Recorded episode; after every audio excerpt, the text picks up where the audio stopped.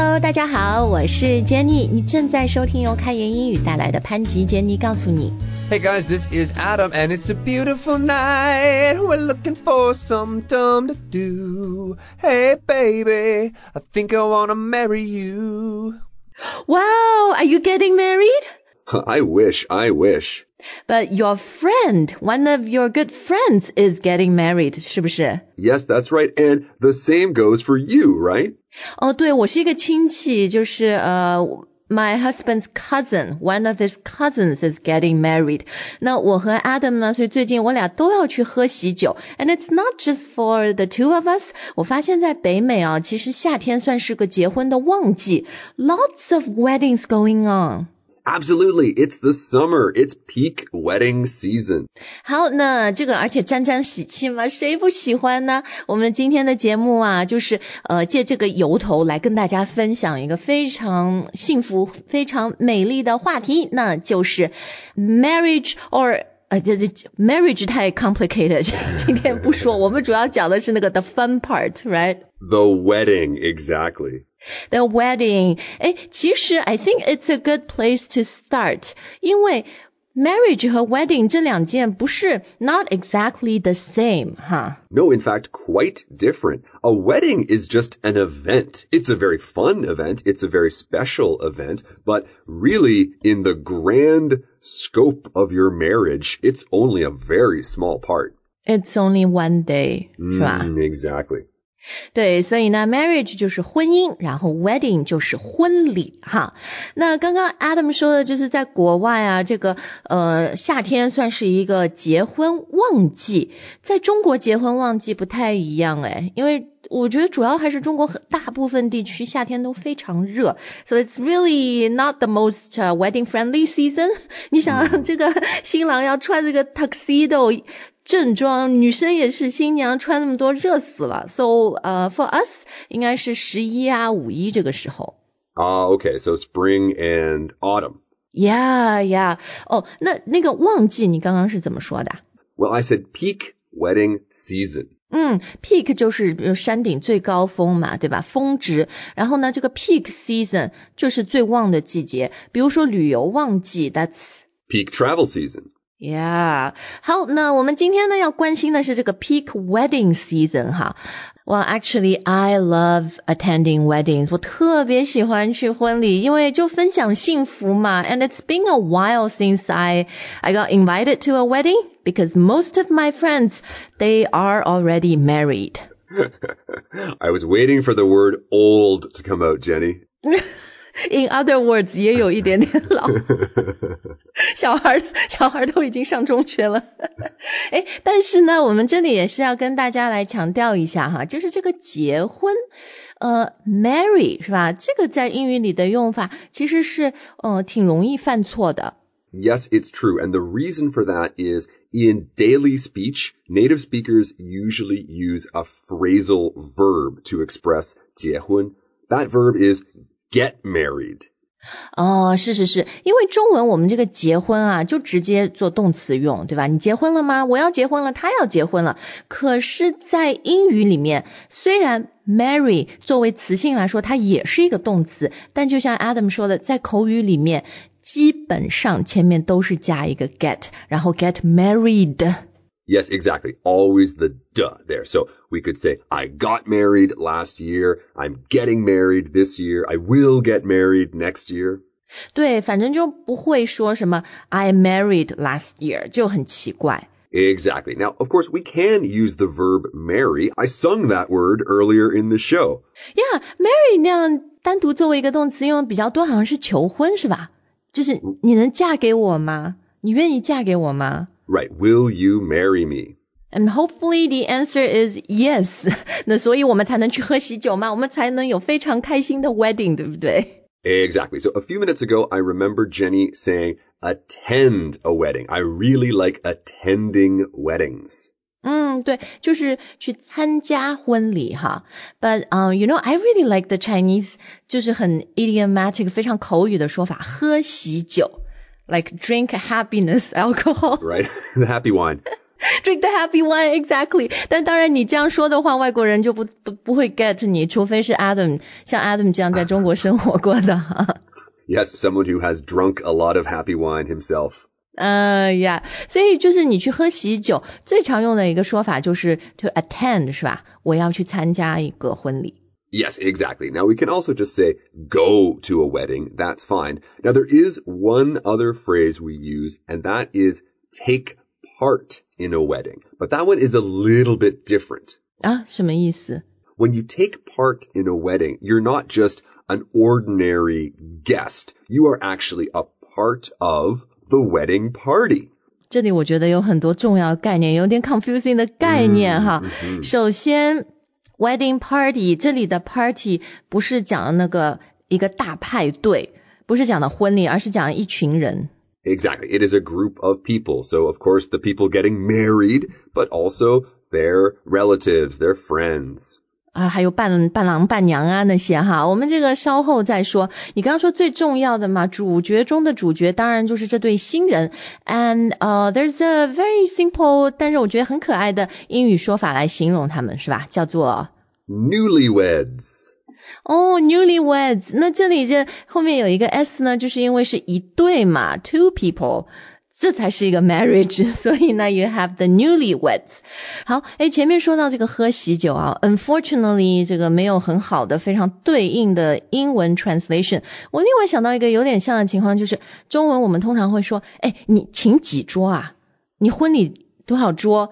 然后如果英文你问人家 how many tables 也很奇怪，对不对？Right, because we don't really use tables to count the size of the wedding. Because how many people sit at a table? We don't know. It could be a really big table. It could be a really small table. You should learn from the Chinese，一个大圆桌就十个人嘛。呀、差不多那样。但我觉得除了你刚刚说的直接问几个人，呃、i also often hear how big is the wedding，就 Yeah. 你请几个人，规模有多大。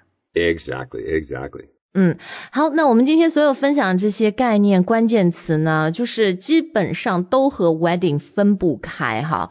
呃，前面我们已经讲到了，比如 the wedding、the wedding party 这么一群人，呃，还有那个 wedding 时候很重要一个概念就是。你要有仪式，对吧？然后晚上那个吃饭要有一个招待宴请，这样。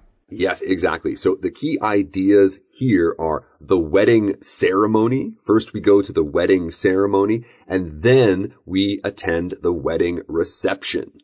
And these two are not the same，是吧？Ceremony 更多的是一个仪式，more like m- maybe in a church 或者在一个草坪上之类的。 Right, exactly. My parents got married outside at my dad's farm. I wasn't there, but I've seen the pictures. It looked quite nice. It was a beautiful ceremony. 嗯，就是仪式哈。那么 reception 又是什么东西呢？是那个 hotel 前面有 reception 吗？Where you check in？ Well, it's the same sort of idea. The newlyweds will go to this place first and then receive their guests. 嗯，对，反正大家就记住 wedding reception 就是你有东西吃的。 真的就是喝喜酒，It's gonna be food. It's gonna be a meal where you sit down，对吧？ It's dinner. Yeah, you're having dinner. 有的时候我我去过是 lunch 的耶 Lunch wedding? ，Yeah。 Inconceivable. 在中国你不知道吗？中国北方很多是啊，they do it 就是 lunch 那样。 Oh, cool, cool. Actually, all day long for three days. I was gonna say.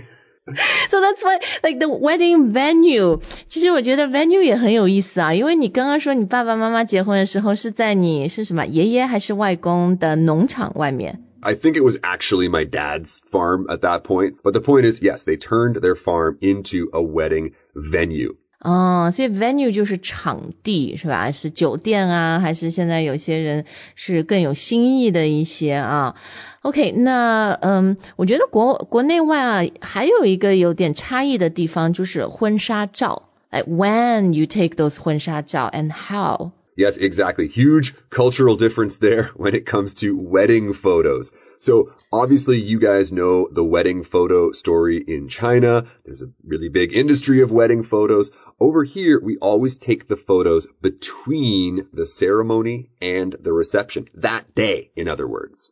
就是 on the day itself 是吧？结婚的那一天。 Exactly, exactly. Because the bride looks so beautiful that day and everyone's happy. It's a really great time to take pictures. 对，但我觉得这个也就是 I see changes on both sides actually。呃，在中国现在也是很多的婚纱照，当然之前也会拍哈，so they will have some taken in advance，but also on the actual day itself。那那一天拍的婚纱照也是非常重要的。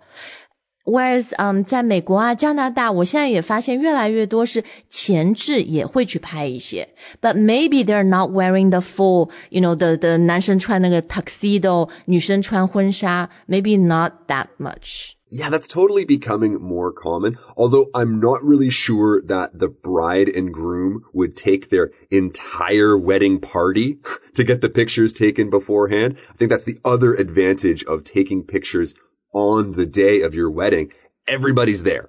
嗯嗯，哎，你刚刚讲很重要的这两个人，最重要的两个人，哎，我我才 realize 我们到现在都没说，就是新郎和新娘，英语要怎么讲？Okay, so it's actually the order is opposite in English, right? The bride and groom. 啊，对，我们说新郎新娘哈，可能更顺口一点，但在英语里面最顺口的是 the bride and the groom。bride 就是新娘，然后 groom 就是新郎。That's right. So maybe on the day of the wedding, all of the guests have arrived to the wedding venue, but no one can find the bride and groom. 啊，还好两个人都找不到。我以为你说 no one can find the bride。oh yeah, where where'd she go? 哎，以前有个电影叫 The Runaway Bride，是吧 ？Yes, that's right. That's right. 嗯，好，那除了 the bride and the groom 呢？前面我们一直在讲啊，这个什么 wedding party，就是除了新郎新娘以外最重要的一群人，重要配角。That's right. And of course, both sides, both the bride and groom, have their own very important people. Let's start with the bride. Beside the bride will be her maid of honor. 啊，OK，就是伴娘里面的 那个总管，managing director of all 的伴娘，team leader 是吧？Yeah，负责人，伴娘负责人，the chief。That's right, the the maid of honor, the honorable maid of honor。对对对，我刚说的有点太太那个太 practical 了。其实人家这个英语的叫做，嗯，是很荣誉的，是不是有殊荣的一个 honor？ 很荣耀，然后呢，你可能觉得 maid，哎，不是 like 女佣的意思吗？但这里它它其实意思就是最重要的伴娘啦。通常 she is the best friend of the bride。Right, or a really close sister or someone like that. In any case, the entire group of girls, of women there, they are the bridesmaids. Which is also a movie, successful movie, 是吧？You got it. 好，那现在我们看看伴郎团哈，这么一堆人叫什么呢？一组人。The groomsmen. groomsmen 哦，这里这反正大家记住都是都是复数哈，前面 bridesmaids，这里是 groomsmen，因为 it's more than one person。Right, now we can't say a groomsman, that's fine, but generally we're referring to the whole group. Now, the most important groomsman is called the best man. 那为什么人家不叫 best woman 呢？不是多容易学，找个 maid of honor，然后这个 best man。Unfair, it's unfair, Jenny. 呀，对我们学英语的人来说很不友好，好吧？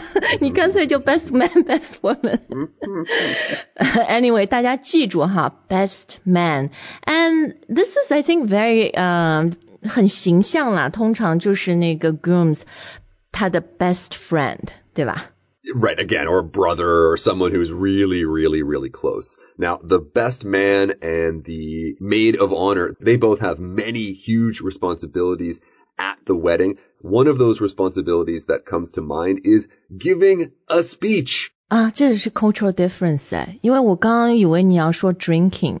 他们最重要的工作是喝酒。right, that's 因为在很多 Chinese weddings 是啊。 所以你这个选 best man，除了你跟他关系要好以外，他还有一个就是 criteria，酒量好不好？